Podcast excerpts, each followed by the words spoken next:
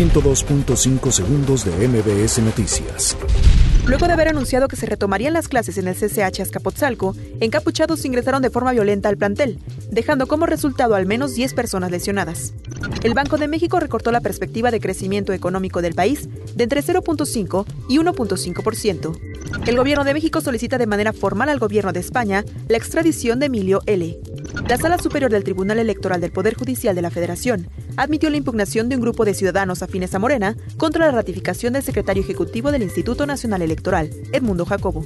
La exsecretaria de Desarrollo Social, Rosario Robles, sufrió un nuevo revés en su intento por obtener un amparo ante el juicio político que se inició en su contra en la Cámara de Diputados.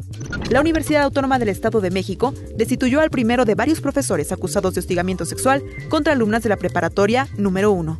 Tras detallar que en las últimas 24 horas se registraron 95 homicidios por enfrentamientos y entre 10 y 12% fueron mujeres, el presidente Andrés Manuel López Obrador reiteró su respeto a las protestas de las feministas.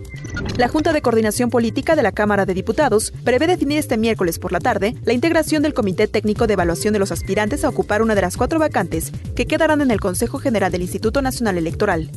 Un hombre de unos 80 años que estaba contagiado del nuevo coronavirus falleció este miércoles en Tokio, lo que supone la primera muerte causada por este virus en la capital nipona. El actor estadounidense Chris Evans se encuentra en negociaciones para protagonizar nueva versión de la película Little Shop of Horrors. El estudio de producción le ofreció al actor el papel antagónico. 102.5 segundos de MBS Noticias.